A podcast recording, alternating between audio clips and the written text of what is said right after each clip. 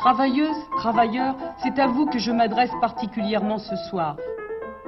Pourquoi voulez-vous qu'à 67 ans, je commence une carrière de dictateur? Il s'appelle, euh, alors d'abord on l'a baptisé Maurice, et puis on trouvait pas ça drôle, et un jour je l'ai baptisé Grainerie, et toute la mairie l'appelle Grainerie. Voilà. Bonne nuit les petits, faites de beaux rêves, tonton veille sur vous.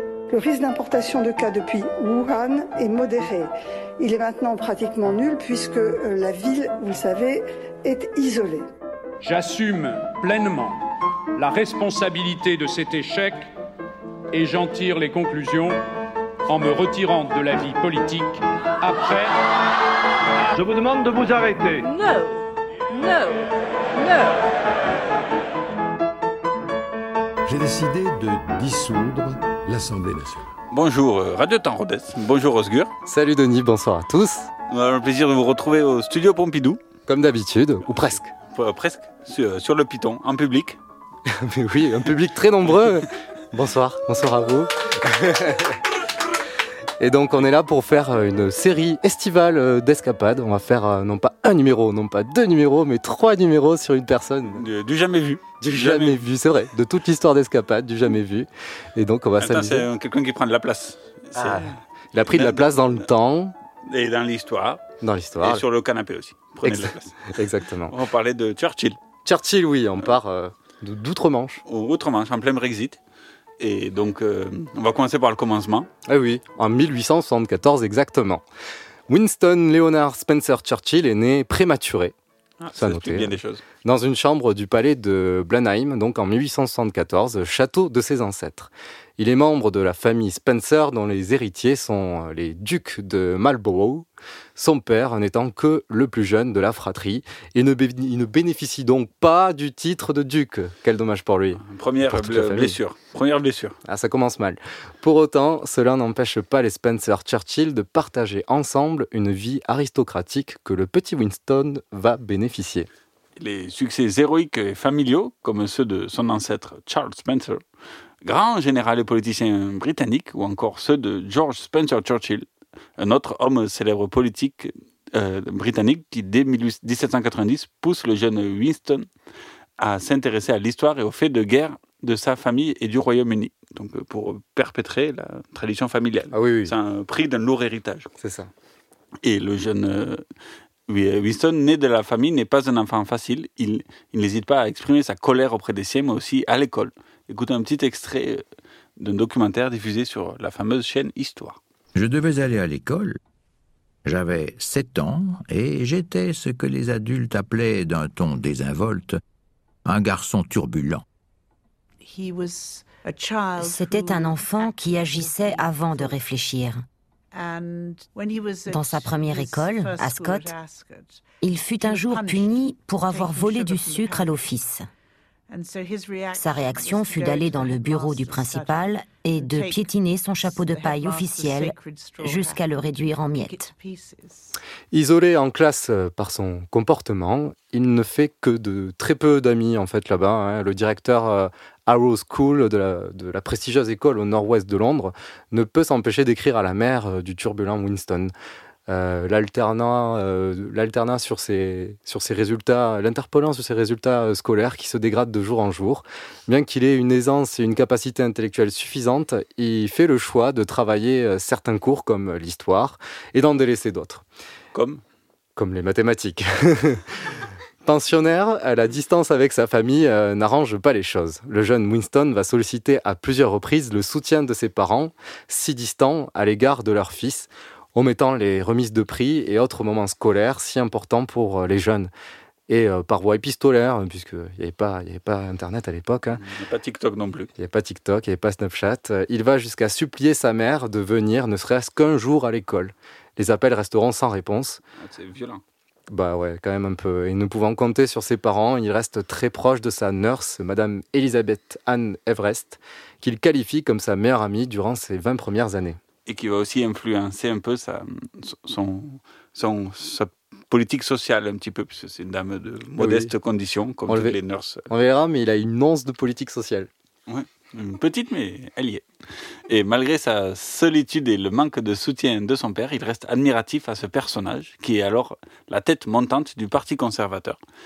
Élu dès ses 37 ans chancelier de l'échiquier, l'équivalent du ministre des Finances et du Trésor. Bien, 37 ans. Oui, voilà. Euh, la, la, carrière commence bien. On, verra par la suite. C'est plus compliqué. On va voir. Et Winston euh, rêve de suivre ses pas donc les pas de son père. Mais les résultats scolaires et son caractère ne font pas bonne impression au père chancelier qui ne croit pas du tout en lui et à ses chances en politique. Alors là, le père le dénigre complet. Ah oui, oui. C'est euh, très violent. Et à l'époque, quand un aristocrate ne croit pas en la réussite de son fils en politique, on la voit à l'armée. voilà, ou, ou, chez les curés, mais en l'occurrence pour Churchill, c'était l'armée. Et, euh, donc il a alors 18 euh, ans. Il est admis à l'Académie royale de Sandhurst après ses deux échecs et des mois de cours de particulier pour rattraper son retard.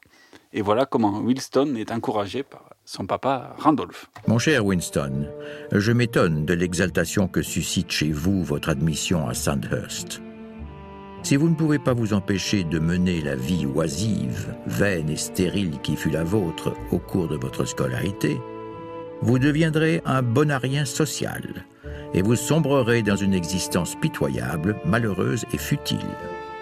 Votre père affectueux, Randolph S. Churchill.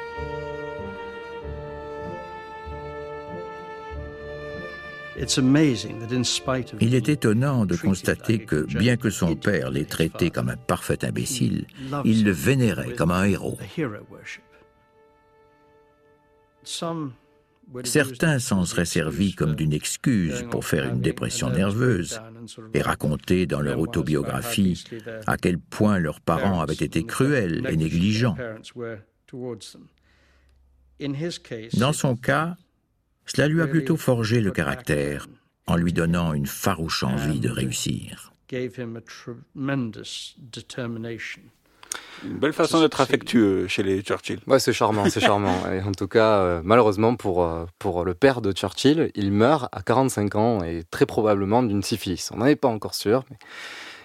Et euh, il avait des, des, poussées colériques juste avant, hein, parce que ça joue aussi sur le comportement. Et, et, voilà, donc on a des gros doutes sur ça. Six mois plus tard, c'est au tour de sa nounou, Madame Everest, de mourir. Donc il passe une année 1885 assez terrifiante puisque donc à l'âge de 21 ans, une page se tourne. Et en plus, c'est deux références pour lui. Une référence qu'il a totalement maltraitée. et, l'autre. le caractère, peut-être euh, intentionnel. Voilà, et du coup, euh, une autre référence, euh, sa nurse qui était beaucoup plus proche. Donc par ces drames, il se rapproche de sa mère.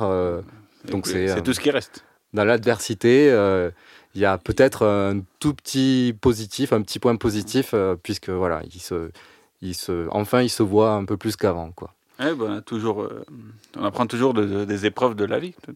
Malheureusement, ça arrive euh, souvent euh, dans des drames. Il faut que ça se passe dans d'autres manières aussi. Quoi. Et nous sommes donc à la fin du 19e siècle et le jeune Winston Leonard Spencer Churchill a des rêves de gloire, toujours, toujours une grande ambition pour lui-même et pour sa famille. Et il a une soif de bataille, de succès. Il sent que la renommée qu'il recherche à se créer doit passer par les champs de bataille de l'Empire britannique.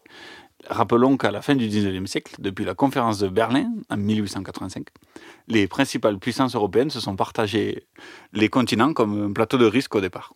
Ça a duré 4 heures un, peu, un peu plus, mais si c'est nombreux autour de la table, donc plus t'es nombreux, plus c'est long, mais, mais du coup, voilà, moi je prends, je prends le Kanchaka, moi je prends ça. Et donc c'est comme ça qu'on s'est divisé le monde. Et, les, et donc, euh, on est dans ce contexte à la fin du XIXe siècle. Et les années qui ont suivi furent celles de, de, la bataille pour des détails, pour des points stratégiques, des ports, des ponts, bref, pour figer les frontières des différents empires coloniaux français, britanniques, portugais, hollandais et allemands. Mais surtout français et britanniques. Eh oui, c'était les deux grandes puissances de l'époque. Churchill sort euh, diplômé de l'Académie royale de Sandhurst en qualité de sous-lieutenant. Nous sommes le 20 février 1895. À mesure des mois qui s'écoulent, le flambeur Churchill va se rendre compte que la solde de sous-lieutenant ne lui permet pas d'assurer le train de vie de dandy auquel il aspire. Sa mère va même jusqu'à lui rallonger sa solde de sa propre poche. C'est dire. Comme quoi, euh, sa mère commence à, s'investir pour le petit. Et c'est sûrement pour ces mêmes raisons qu'il va devenir correspondant de guerre pour le Morning Post en parallèle de son métier de colon. Tout à fait. il payait 300 livres par an et c'était pas beaucoup. Et sa première mission est de l'envoyer à Cuba pour couvrir la guerre d'indépendance de l'île face aux colons espagnols. Et le, bateau qui l'amène s'arrête à New York où il rend visite à la famille maternelle. Une petite pause, des photos, puis on envoie la carte postale et on repart. Et à Cuba, il vit alors son baptême du feu. Et c'est de cette époque que Winston prend goût pour euh, la spécialité locale, les fameux cigares euh, cubains. Ah oui, jusqu'au bout, jusqu'au bout de sa vie. Ah ouais, là, Fort de cette première expérience, il est envoyé à Bombay, au lieu de l'Inde britannique. En tant que colon, il profite des joies de la vie d'officier aux Indes. Il passe de nombreuses journées à jouer au polo, où le jeune Winston se fait remarquer pour ses qualités d'athlète. toujours, il profite de la vie. Euh. il était guiré quand tu le voyais. Les photos jeunes et tout, il était svelte. oui, oui, oui, il a changé après. Et, la vie est douce sous les tropiques. Churchill en profite pour forger sa culture philosophique, lisant notamment beaucoup Platon, Schopenhauer, Alan Smith. Euh, c'est cool, quoi. Selon ses, ses propres aveux, il de de se forger une culture matérialiste à cette époque. Et donc euh, Churchill va, a donc euh, la vie et l'esprit du bon colon, petit colon britannique, bien habillé de blanc, le petit chapeau. Et dans ses reportages, puisqu'il est toujours correspondant de, de, guerre, en fait, pour euh, améliorer sa solde, il traite les Indiens de tribus sauvages. Dans un article, il conclut même Je hais les Indiens, c'est un peuple bestial avec une religion bestiale. Ouais. toujours aussi mignon. Hein. Toujours aussi affectueux, la famille Spencer Churchill. C'est pas tout, je crois.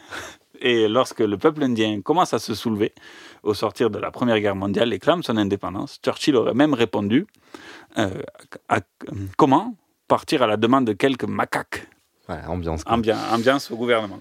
Euh, mais voilà. Mais au sortir des années 1890, ce que recherche avant tout le sous-lieutenant Churchill, c'est l'action, la bagarre.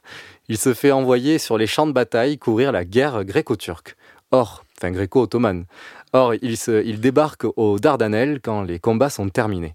Il en profite pour rentrer un temps en Angleterre. Donc il a raté le coche, quoi. Euh. Ouais, bah à l'époque, pour faire End Dardanelles, peut-être c'était un peu plus long que 5 heures d'avion. Voilà, la route de la soie, euh, on passe par, euh, par plein d'endroits magiques et il a dû s'arrêter à chaque endroit en profiter.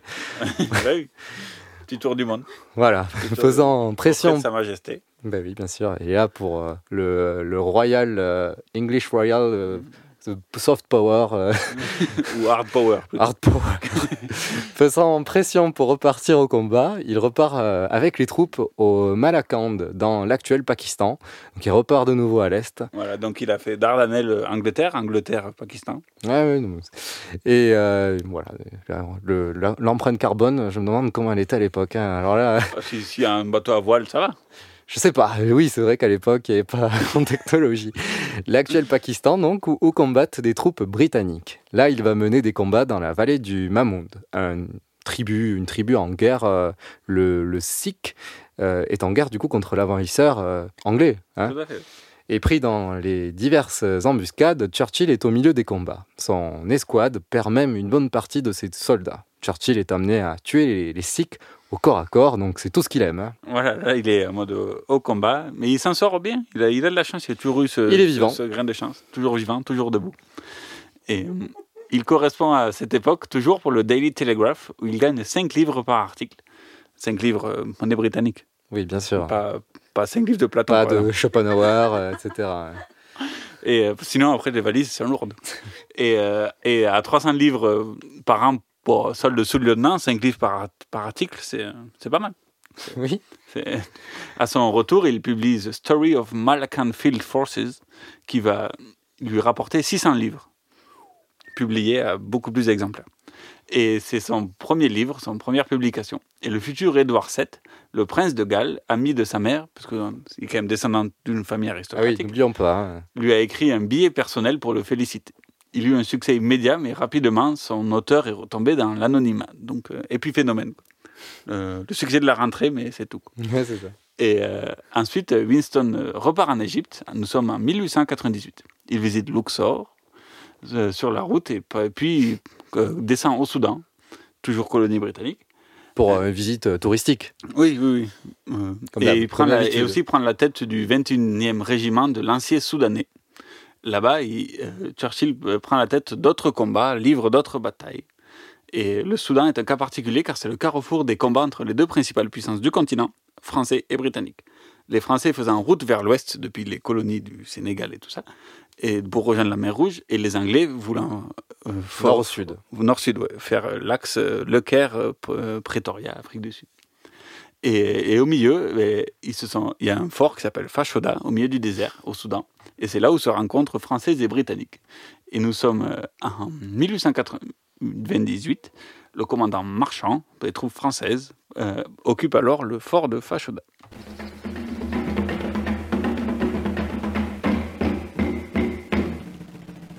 Au début du mois de septembre, les troupes anglaises et égyptiennes sont à leur tour arrivées à Fashoda. L'injonction du commandant anglais Kitchener, qui a sommé Marchand d'évacuer Fashoda, est restée lettre morte. Marchand a refusé de se retirer. Il s'en remet à la décision de son gouvernement. Patient, Lord Salisbury a obtenu du ministre des Affaires étrangères français Del Cassé qu'il fasse donner l'ordre d'évacuation par le gouvernement de la République. Fashoda ne vaut pas une guerre. Le même Salisbury Présent à la conférence de Berlin qui s'était tenue du 15 novembre 1884 au 26 février 1885 pour régler entre les puissances européennes la question d'Orient, avait confié au plénipotentiaire français Vous ne pouvez laisser Carthage aux mains des barbares. Ainsi avait-il signifié que l'Angleterre ne verrait pas d'inconvénient à ce que la France s'installe en Tunisie. Et le même Salisbury est celui qui, après que la France et l'Angleterre se sont partagés l'Afrique en août 1890, a murmuré narquois les territoires laissés à la France sont des sols légers. Le coq gaulois qui aime gratter la terre pourra y ses ergots. Quant à nous, la région fertile nous demeure.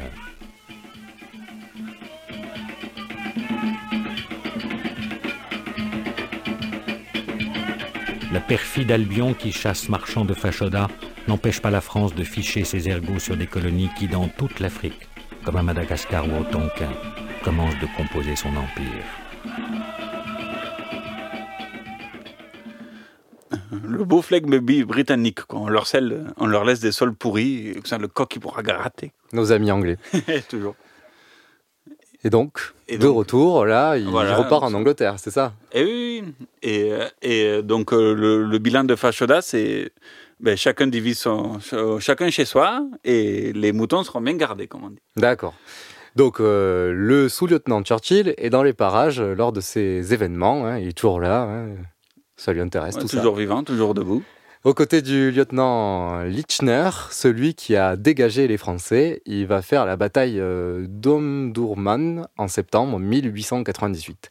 Combat qui oppose l'armée coloniale aux madistes du calife Abdullah al-Tassi. De mémoire d'être humain, c'est la dernière charge de cavalerie légère britannique au combat. Ouais, ouais, ouais. Avant que les Polonais remettent cette bataille euh, au goût du jour contre les chars euh, allemands. Mais cette technique de guerre de, de pas forcément avec le même succès. Voilà, donc euh, Churchill est sur ses chevaux, pour, sur ses, monte sur ses grands chevaux pour attaquer les Soudanais. Et il raconte cet épisode dans ses mémoires. En septembre 1898, Winston Churchill, âgé de 23 ans, participe en tant que soldat et correspondant de guerre à la conquête du Soudan. Dans ses reportages pour le Morning Post, il décrit la dernière grande charge de cavalerie de l'histoire britannique. La trompette sonna et les 21e lanciers donnèrent la charge.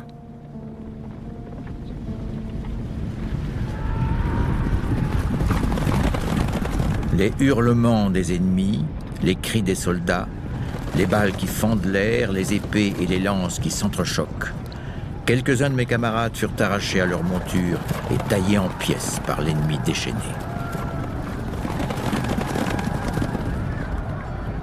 Soudain, je vis bondir un derviche. Blessé en plusieurs endroits, il tituba vers moi en brandissant sa lance. Je l'abattis à moins d'un mètre. Il s'écroula au sol, sans vie. Comme il est facile de tuer un homme.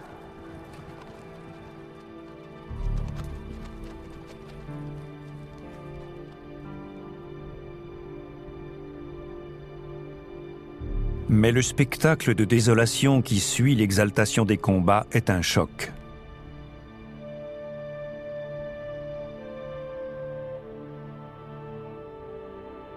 Le sol était jonché de cadavres, vêtus des traditionnels costumes blancs des derviches. Les trois jours de soleil avaient fait leur œuvre. Les corps Les plus décomposés ressemblaient à peine à des êtres humains. Pour tout dire, ils étaient... Magnifique fondu, fondu euh, sur le son, Denis, c'est incroyable. Que ah, la technique, la technique. et euh, de retour, euh, c'est pour ça qu'on est bénévole et non pas professionnel. Et donc, Churchill repart en Angleterre. Il estime qu'il a vu ce qu'il avait à voir du désert soudanais. Il démissionne de l'armée, il rend, rend ses galons en mars 1899 pour se présenter candidat conservateur de la comté d'Odam, avec ce qu'ils pensent des Indiens. C'est bizarre qu'ils choisissent le camp conservateur. Et on or, il finit troisième pour deux sièges à pourvoir. Il y a trois candidats, il y en a deux élus, et, lui, il finit cocu de l'histoire. Et là, c'est clair. Premier échec. Pas de chance. Mais il reviendra. Et en un petit spoil. Et en Angleterre, il en profite pour euh, publier The River War, son récit sur euh, la guerre du Soudan, donc deuxième texte publié par euh, la main de Churchill. Vous écoutez Escapade, il est à peu près 18h20, et puis on est bien, on va s'écouter un petit Brassens. Allez. C'est parti. Depuis que l'homme écrit l'histoire, depuis qu'il bataille à cœur joie, entre mille et une guerres notoires, si j'étais tenu de faire un choix à l'encontre du vieil Homère, je déclarerai tout de suite, moi mon colon, celle que je préfère, c'est la guerre de 14-18. Moi mon colon, celle que je préfère, c'est la guerre de 14-18. Est-ce à dire que je méprise les nobles guerres de jadis Que je me soucie comme d'une cerise de celle de 70 Au contraire, je la révère et lui donne un satisfait site. Mais mon colon, celle que je préfère, c'est la guerre de 14-18. Mais mon colon, celle que je préfère, c'est la guerre de 14-18. Je sais que les guerriers de Sparte plantaient pas leurs épées dans l'eau, que les grognards de Bonaparte tiraient pas leur poudre aux moineaux. Leurs faits d'armes sont légendaires, au garde à vous je les félicite. Mais mon colon, celle que je préfère, c'est la guerre de 14-18. Mais mon colon, celle que je préfère, c'est la guerre de 14-18. Bien sûr, celle de l'an 40 ne m'a pas tout à fait déçu. Elle fut longue et massacrante, et je ne crache pas dessus. Mais à mon sens, elle ne vaut guère, guère plus qu'un premier accessite. Moi, mon colon, celle que je préfère, c'est la guerre de 14-18. Moi, mon colon, celle que je préfère, c'est la guerre de 14-18. Mon but n'est pas de chercher noise aux guérillas non fichtre non. Guerre sainte, guerre sournoise, qui n'osent pas dire leur nom. Chacune a quelque chose pour plaire, chacune a son petit mérite. Mais mon colon, celle que je préfère, c'est la guerre de 14-18. Mais mon colon, celle que je préfère, c'est la guerre de 14-18. Du fond de son sac à malice, Mars va sans doute à l'occasion en sortir une vraie délice qui me fera grosse impression. En attendant, je persévère à dire que ma guerre favorite, celle mon colon que je voudrais faire, c'est la guerre de 14-18. Celle mon colon que je voudrais faire, c'est la guerre de 14-18. C'était Georges Brassens. En direct en direct sur, Escapade, euh, Radio Temps Rodez. Et puis euh, on continue sur cette émission sur Churchill, sur Churchill première partie. Première partie, il y en a trois qui vont vous attendre. Ouais, pas, aujourd'hui, une pour juillet, une pour août. C'est ça. Et du coup, on continue là. On arrive. Euh, Au tournant du siècle, 1900, 1902. C'est ça. Et puis, il est déçu de son échec électoral là, puisqu'il sort d'élection. Et donc, euh, voilà, Winston Leonard Spencer Churchill boucle de nouveau ses valises pour rejoindre l'Afrique du Sud et il repart, c'est reparti là, c'est tout ce qu'il aime. Il va courir la, la deuxième guerre des, des Boers, colons blancs descendants des Hollandais. Dans sa valise, on compte un compas, un télescope, 6 bouteilles de Porto, 24 de vin et 18 de whisky. Hein ah ouais, faut ce qu'il faut. Il a pris les priorités. Euh, ben, Southampton, euh, le Cap, c'est combien de mois en bateau à l'époque? Oh, assez, hein il, faut bien, il faut bien tenir compte. Pourquoi tu poses ces questions, Denis? Ben, Je sais pas, je sais pas. Parce que, à l'époque du France, le, le Havre New York, c'était 15 jours, donc 50 euh, ans plus tôt. Ah, mais il n'y a pas le Gulfstream. Hein. Ah oui, c'est vrai. ah, même, c'est à contre Gulfstream. Ouais, Moi, je dirais peut-être 5 bonnes semaines. Au moins. Au moins. Il faut bien tenir le voyage de Southampton au Cap, voilà. Donc il faut s'occuper. Ah, il faut se tenir chaud. Voilà.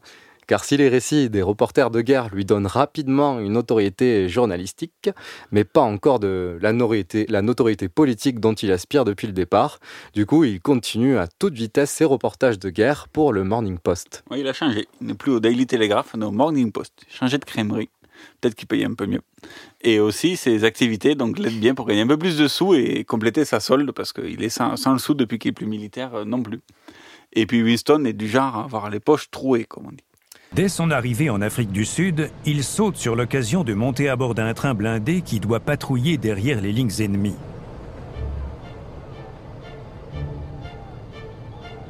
Il est mis en garde sur l'extrême danger de ce type de mission, mais c'est justement ce qu'il recherche.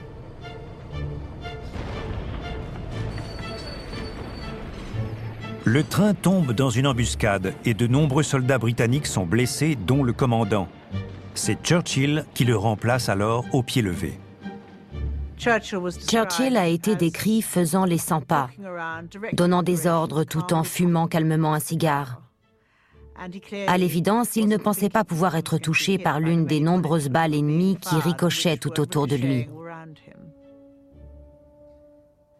Dans une lettre à son père, un jeune soldat écrivit ⁇ Il est complètement fou, mais c'est l'homme le plus courageux que j'ai jamais vu ⁇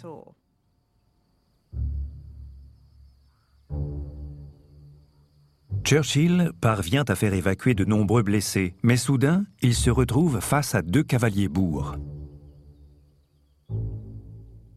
Comme je n'avais aucune chance de m'enfuir, j'ai levé les mains en l'air et je me suis constitué prisonnier de guerre. Quand on est seul et désarmé, disait le grand Napoléon, une reddition peut être admise. Churchill fête son 25e anniversaire dans une prison de Pretoria. Et voilà, Est-ce qu'il a amené un gâteau Joli, joli cadeau, mais bon. Un Anglais qui signe Napoléon comme référence, c'est pas tous les jours non plus. Il faut souligner la grandeur du personnage. Surtout Et- quand il a été ensuite maîtrisé par les Anglais. euh, Voilà. Oui, tout à fait. Et, euh, et donc, euh, donc Churchill toujours au feu de l'action, toujours euh, près, près des combats, près des troupes, ce qu'il Il aime ça. Voilà, Mm. comme Napoléon. Et euh, donc, euh, mais il, donc il, il va s'échapper de cette prison où il a fêté son 25e anniversaire. Et en passant par les latrines de la prison, puis en escaladant un mur d'enceinte. La classe. ouais, j'avoue. Euh, quand à Spock, il était, svelte, peut-être à la fin de sa vie, il ne pourrait pas passer par les latrines. Non, non. pas. Et donc, un avis de recherche est publié partout, pour, euh, on peut y lire, deux points, ouvrez les guillemets. Euh, anglais de 25 ans, 1m70, dos courbé, voix nasillarde, incapable de, incapable de prononcer un mot de néerlandais. Fermez les guillemets. C'est une bonne description. Voilà. Et euh, après, Malgré ça, ils l'ont pas trouvé, quoi. non, ils l'ont pas trouvé. Il a réussi euh, à, à s'échapper, à changer de pays, puisqu'il passe, après quelques jours de cavale, la frontière avec le Mozambique. Et euh, Churchill décrivant l'épisode, toujours dans ses mémoires, l'épisode euh, du train, dans ses mémoires. Extrait, lu par- traduit et lu par Osgur Tenser en direct. J'avais eu, durant les quatre dernières années, l'avantage, si c'est un avantage, de plusieurs expériences étranges et variées, desquelles l'étudiant des réalités pouvait tirer profit et enseignement. Mais rien n'était aussi saisissant que cela. Attendre et lutter dans ces boîtes en fer résonnantes, déchirées avec les explosions répétées des obus et de l'artillerie, le bruit des projectiles frappant les wagons, le sifflement alors qu'ils passaient dans l'air, le grognement et le halètement du moteur, pauvres choses torturées, martelées par au moins douze obus, dont chacun, en pénétrant dans la chaudière, aurait pu mettre fin à tout cela, l'attente dans la destruction apparemment proche, la prise de conscience de l'impuissance et les alternances d'espoir et désespoir, tout cela en 70 minutes, montre en main, avec seulement 10 cm d'un blindage de fer tordu pour faire la différence entre le danger, la captivité et la honte d'un côté, la sécurité, la liberté et le triomphe de l'autre. Les grands mots, bro. Donc au cœur de Florilège. Ah ouais, florilège. Gaulien presque. Gauli- gaulien. Avec un accent britannique. Il serait content qu'on dise ça de lui, je pense. Oui, je pense. ouais. Et euh, ces exploits euh, de Churchill, le combattant, le, le commandant Churchill, sont relayés partout en Angleterre. Malgré, malgré lui, cela donne une notoriété qu'il peut enfin se mettre au service d'une carrière politique qu'il attend depuis le départ, depuis toujours. Ouais, oui, et je pense que ça va pas tarder à venir. Oui, oui, oui. Ouais. Et de retour euh, au pays, donc, donc il refait euh, Pretoria, Southampton. Je pense que ça ira plus vite quand il remonte. Parce que... Les courants sont là. Ouais, le courant, le Gulf Stream, je pense peut-être trois semaines, peut-être. trois, 25 jours. Et, euh, et, donc, de retour en Angleterre, il surfe sur sa popularité, Alors, sur sa notoriété. L'histoire ne dit pas avec combien de bouteilles il est parti. Ah non, ouais, ouais, ouais.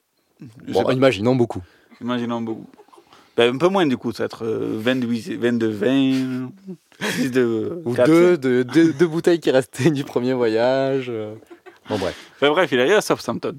Et euh, il peut surfer sur sa popularité. Tu vois, après avoir surfé à Pretoria et au Cap, il peut surfer sur sa popularité. C'est lui qui a inventé le surf. je pense. Enfin, je crois. L'histoire ne le dit pas exactement non plus. Et petit morceau de bois et hop, tchou. Et euh, non, je crois que ça vient de Hawaï, non, le surf. On s'arrête là. Donc nous sommes en 1900 et Churchill se, peut enfin se faire élire conservateur euh, au county de Hoddem comme député, là où il avait euh, été mis en échec euh, quelques années plus tôt. De là, il va faire une tournée de conférences aux États-Unis et au Canada qui lui rapporte plus de 10 000 livres. Ah, le jackpot, là. Ah, le jackpot. Ça y, est, ça y est, en tant que député, il s'associe donc au groupe des conservateurs. Logique. Tout à fait. Entre 1903 et 1906, il s'attelle aussi à rédiger la biographie de son père, Lord Randolph Churchill, qu'il aime tant. Livre qui aura aussi un certain succès en son temps. Attends, avec tout l'amour qu'il lui a donné, c'est la moindre des choses qu'il l'aime. Malgré son appartenance au groupe conservateur à l'Assemblée, aux Tories, Churchill s'oppose à la politique protectionniste du chef du gouvernement, Joseph Chamberlain. Il s'attaque particulièrement à une loi visant l'augmentation des tarifs douaniers en matière d'importation de sucre. Ben, ça aurait fait augmenter le prix de l'alcool, assurément. Et le rhum, tout ça. Son appétence pour le libéralisme et l'ouverture des frontières ne lui fait pas que des amis au sein du groupe conservateur au Parlement de Sa, de sa Majesté. Ouais, à Westminster, euh, être une, très libéral, c'est pas très conservateur. Et euh, par définition. Oui. Et il C'est peut... bien vu, Denis. Ah, t'as vu, t'as vu. Un petit cours d'histoire politique.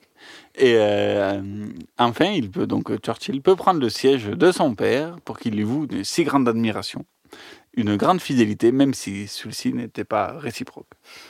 Et euh, euh, il donne même son premier discours assis sur le trône qu'occupait son père, même siège quelques années plus tard. Tout Wow, un symbole, de un grand hommage. Et il décrit cette expérience comme terrible, palpitante et délicieuse. Toujours les grands. Que du bonheur. Et ses collègues ne le décrivent pas comme un orateur né. Il- comme on l'a vu un peu dans, le, dans, dans le, la vie de recherche au, à Pretoria. Ouais. Il ne sait pas prononcer les S. Et son défaut d'élocution, particulièrement sur les S, font qu'il dé- fait qu'il dédouble d'énergie pour préparer ses discours. Il apprend tous ses discours euh, par cœur. Mais cela va lui jouer quelques tours euh, des fois. Un jour d'avril 1904, après 45 minutes de discours, sa mémoire le trahit et il doit s'interrompre au milieu d'une phrase. Après un long silence embarrassé, il s'est rassis et a pris sa tête dans ses mains, désespéré et humilié. Dès lors, il a toujours conservé son texte sur lui, au cas où.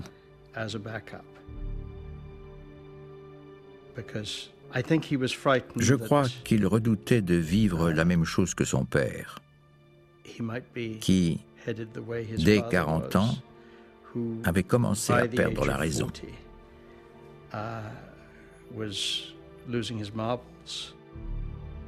Il devait être terrifié à l'idée de connaître le même sort.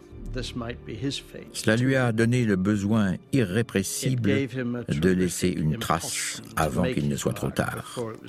Ah, mais ce qu'il faut rappeler aussi, c'est qu'à l'époque, il n'y avait pas de micro. Donc il fallait parler haut, fort, et Ah oui, c'était beaucoup plus éprouvant. couvrir les brouhahas, les insultes, les colibés, tout ça. Donc, euh, Après, la, la Chambre des députés est plus petite que l'Assemblée nationale aussi, par exemple. Ah bon? Ils ont moins de députés? Un peu moins, ils sont collés, quoi. hein. Ils aiment bien être là, c'est un peu le bistrot. hein. Ah ouais Il n'y a pas de distanciation sociale. Ah non, non, non, surtout à l'époque. En mars euh, 1905, il décide de tourner le dos à son ancien camp comme au Grand Théâtre, hein, les Tories derrière. Il arrive en pleine séance à l'Assemblée, salue le président et tourne le dos au banc des conservateurs pour aller poser ses fesses à côté de Lloyd George, chef du parti des libéraux. Un grand, grand coup de théâtre. Quoi. Ah oui, là, euh, incroyable. Se faire remarquer. Quoi. Lloyd George qu'on retrouvera pour la signature du traité de Versailles en 1919 euh, par ailleurs. Futur homme très important de l'histoire euh, politique britannique. Par ce retournement de veste, euh, Churchill fait le choix du futur, de l'avenir, du progrès. Qu'est-ce que ça veut dire ça, Denis? Il était visionnaire, qu'il s'est aperçu que le Parti conservateur n'était pas visionnaire. Il était dans l'impasse. Tout ceci au service d'une ambition personnelle à peine cachée. Le parti conservateur euh, d'Oldham ne lui renouvelle pas sa confiance pour l'investiture à l'approche des élections de 1906. C'est somme toute logique. Oui, bah oui, il a retourné sa veste, il hein, faut qu'il assume. Et euh, nous sommes en 1908, les libéraux sont au pouvoir et Churchill entre au cabinet de Herbert Henry Asquith, puis devient rapidement ministre du Commerce. Lui qui était pour euh, le, libre-échange, pour le sucre des colonies.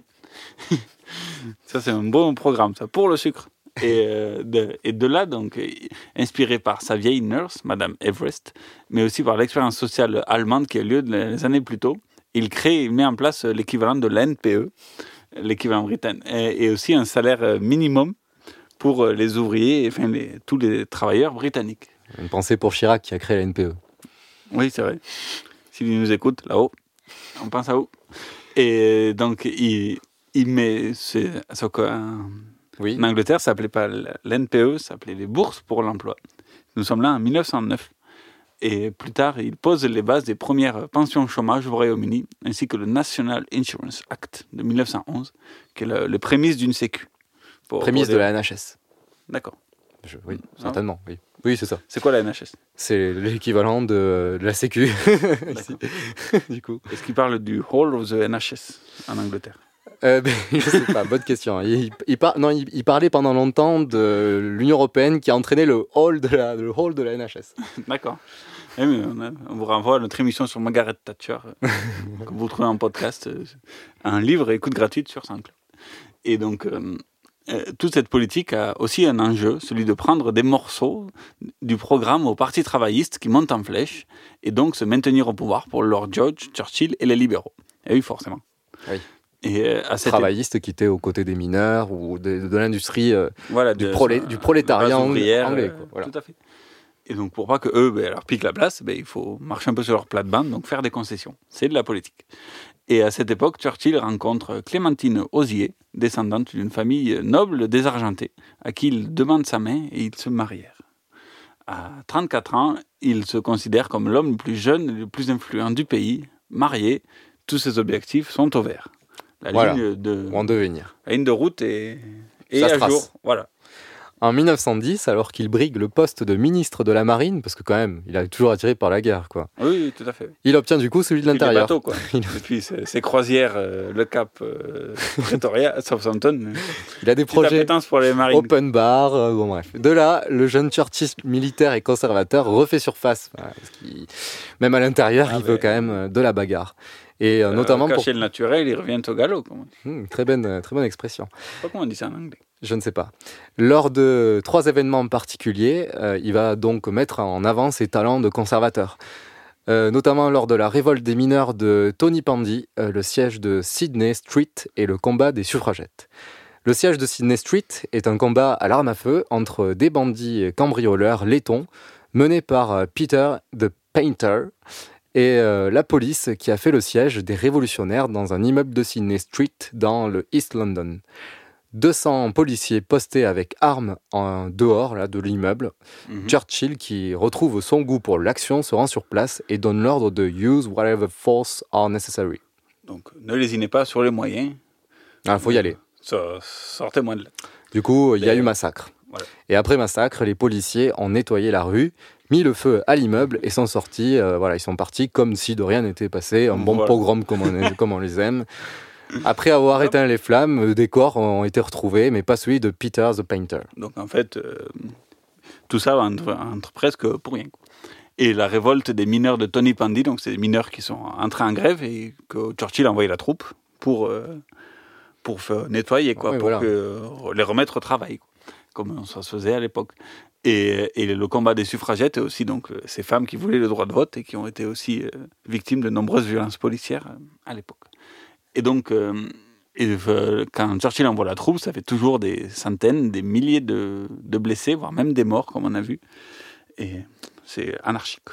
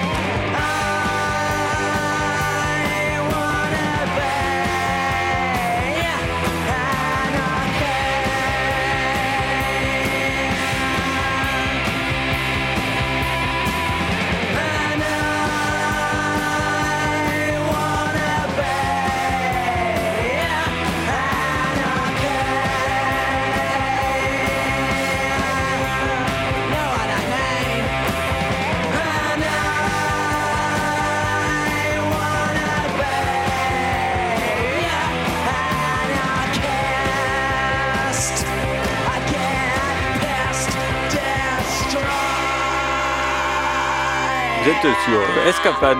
Il est 18h43 si vous nous écoutez en direct ou midi 42 si vous nous écoutez euh, en replay. Ou l'heure que vous voulez si vous nous écoutez sur notre podcast euh, d'Escapade. Euh, oui, un libre écoute. Et c'était The Anarchy in the UK, The Sex Pistol, tout à fait, qui montre un peu l'ambiance de sous le Churchill ministre de l'Intérieur. Ah, les prémices de, de l'ère punk commencent peut-être de Churchill, voilà. On a inspiré, on a inspiré des, ces violences policières contre les suffragettes. Oui, voilà, Thatcher ensuite, et puis tout ça, tout ça. En 1911, Churchill devient un premier lord de l'amirauté. Son ambition est de moderniser la flotte britannique qui a fait sa légende pour se préparer à un futur conflit européen qui est inévitable. Voilà, tout le monde le sait, malheureusement, ça va arriver. Sait pas quand, mais ça va péter.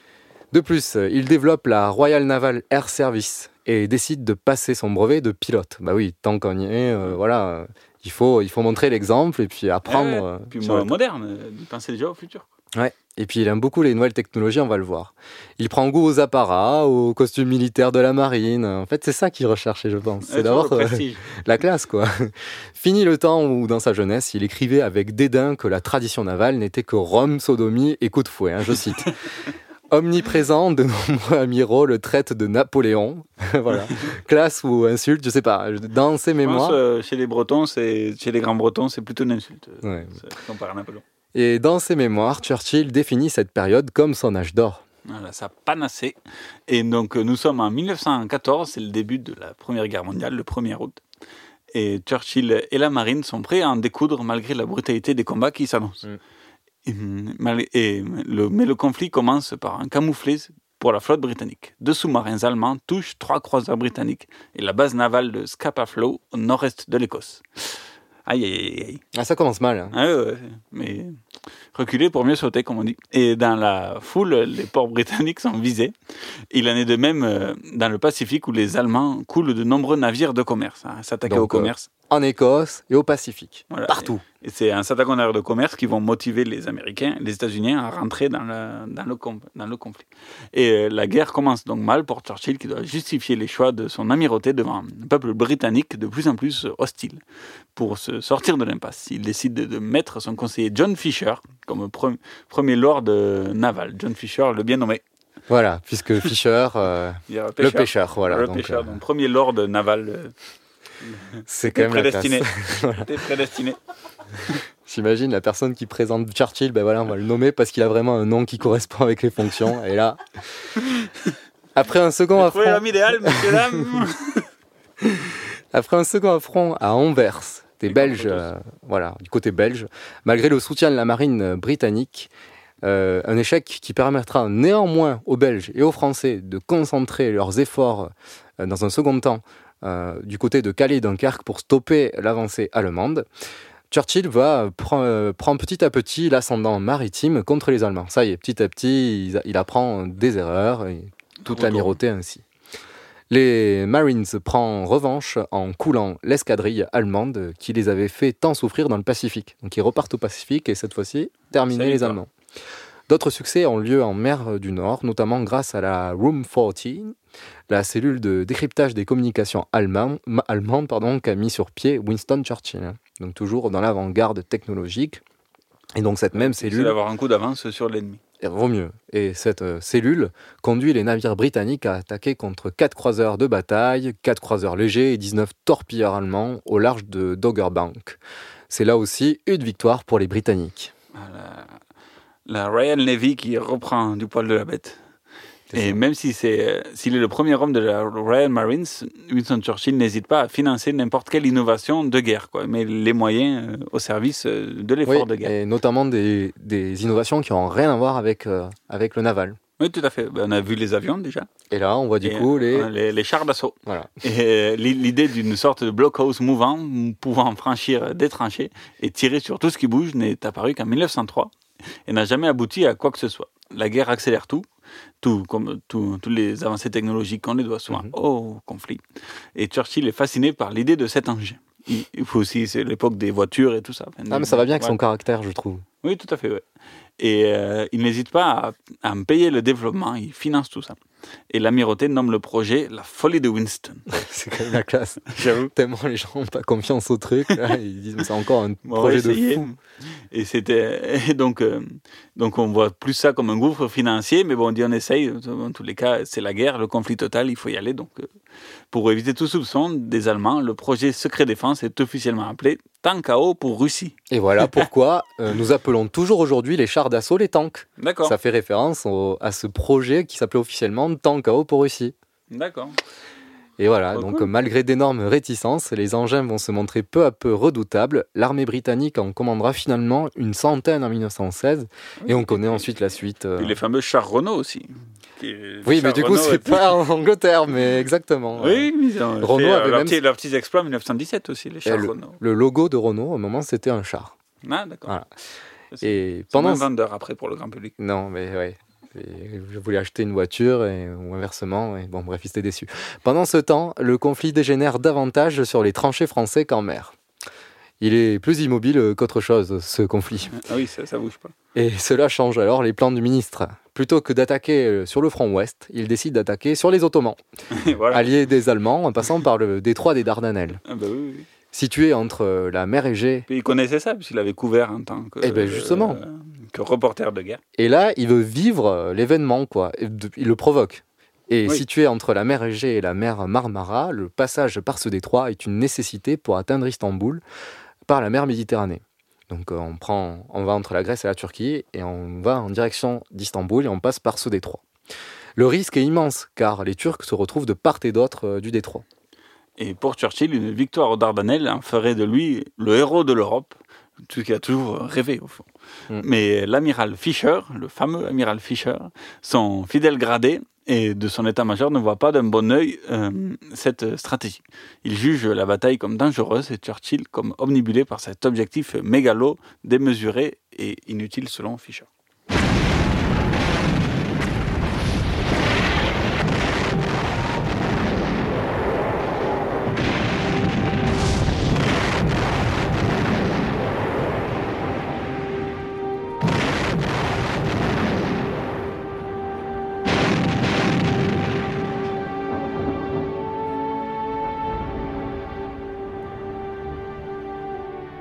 Les appréhensions de l'amiral Fisher se confirment.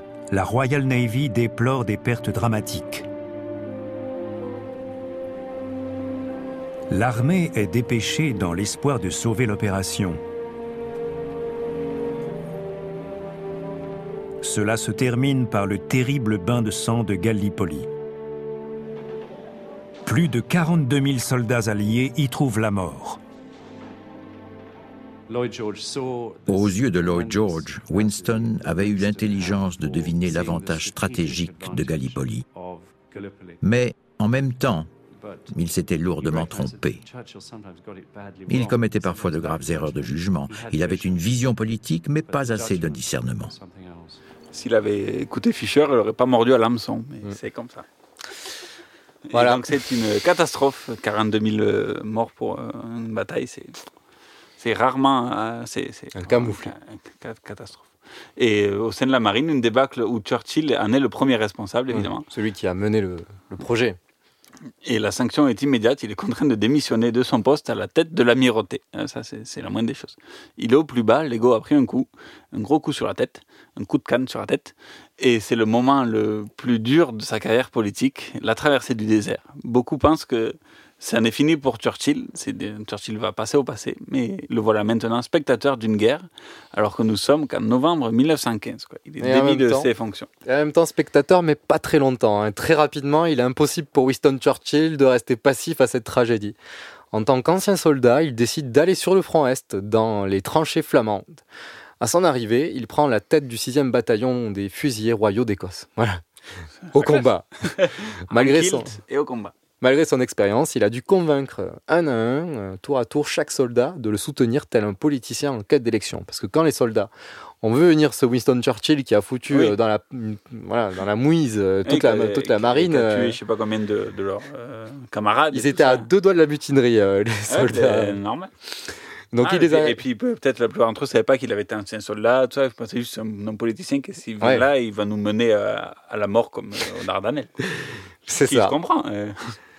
Mais du coup, les conditions de vie sont dures pour les soldats anglais et Churchill en fait un combat. L'amélioration des conditions sanitaires, guerre contre les poux, le retour du moral des troupes en fond de l'ancien ministre est un fonds de commerce en fait de l'ancien ministre pour euh, se retrouver euh, euh, l'appui des soldats. c'est comme ça que Pétain avait gagné sa, ses, médailles, quoi, de, parce qu'il avait fait aussi pour améliorer le sort des soldats en assurant notamment que l'alcool arrive bien, tout ça. Voilà. Mhm. Non, mais c'est con, mais c'est important.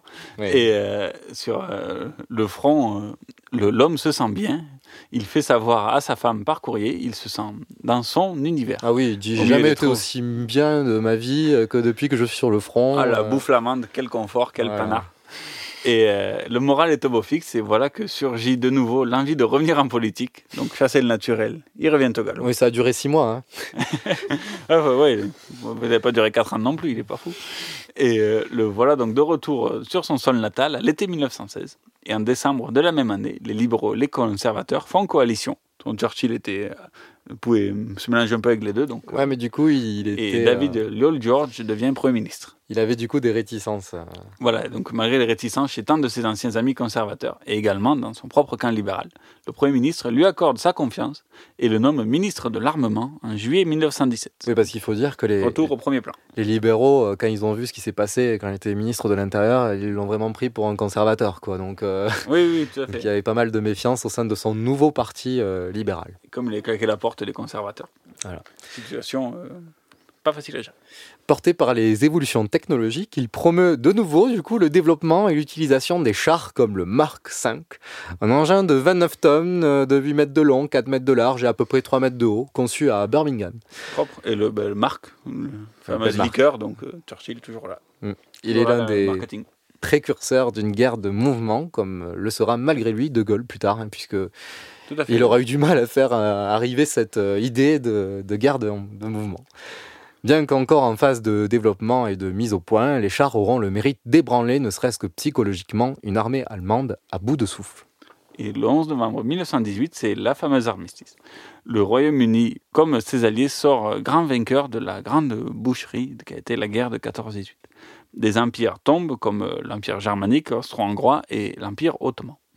Aussi, le fidèle allié russe a subi une révolution bolchevique en 1917 qui et les États-Unis font leur grande entrée dans la diplomatie internationale avec Woodrow Wilson. Mm. Et assurément, les, les, années qui suivent la Première Guerre mondiale seront pleines de rebondissements pour l'anticommunisme, le conservateur dans l'âme qui était Winston Churchill. Mais tout ça, on verra au prochain épisode. Ah oui, euh... fin juillet, le 28 juillet, exactement. C'est ça. Et puis là, on va s'écouter euh, un groupe qui s'appelle. Euh... Qui s'appelle Churchill, un groupe parisien, paradoxalement. Et la chanson, c'est The War Within.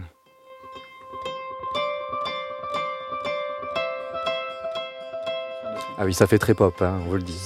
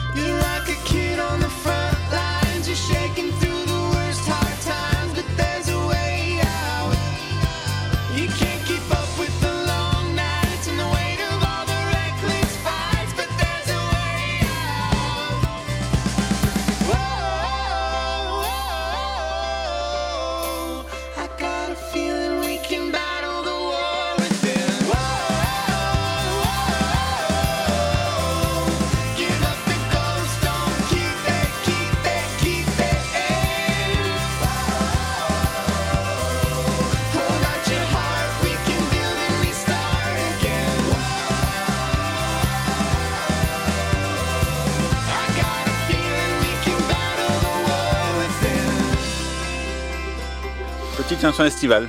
Et voilà, ça fait plaisir de terminer là-dessus. On se retrouve le mois prochain avec une nouvelle émission d'escapade sur sur Churchill. Et on va commencer, on va commencer de, bah, de là, hein, de, la, de, la, fin de la Première Guerre mondiale et jusqu'au milieu de la Seconde Guerre mondiale. À peu près, ouais. Et en août, la fin. C'est ça. La fin, la fin, le vieux lion. Tant que j'y pense, euh, rien à voir, mais je salue Andrew, avec qui je devais faire une dédicace il y a deux émissions et qui a été déçu que je l'ai pas fait. Ah, salut Andrew. je le fais. Euh. C'est pas trop tard. Et je remercie. Andrew sur Churchill, donc. Euh, voilà, Andrew. Et je remercie bien sûr le public incroyable, phénoménal aujourd'hui. Voilà. Merci à vous et puis on se retrouve du coup dans un mois. À bientôt et pour ceux qui ont des vacances, bonnes, vacances. La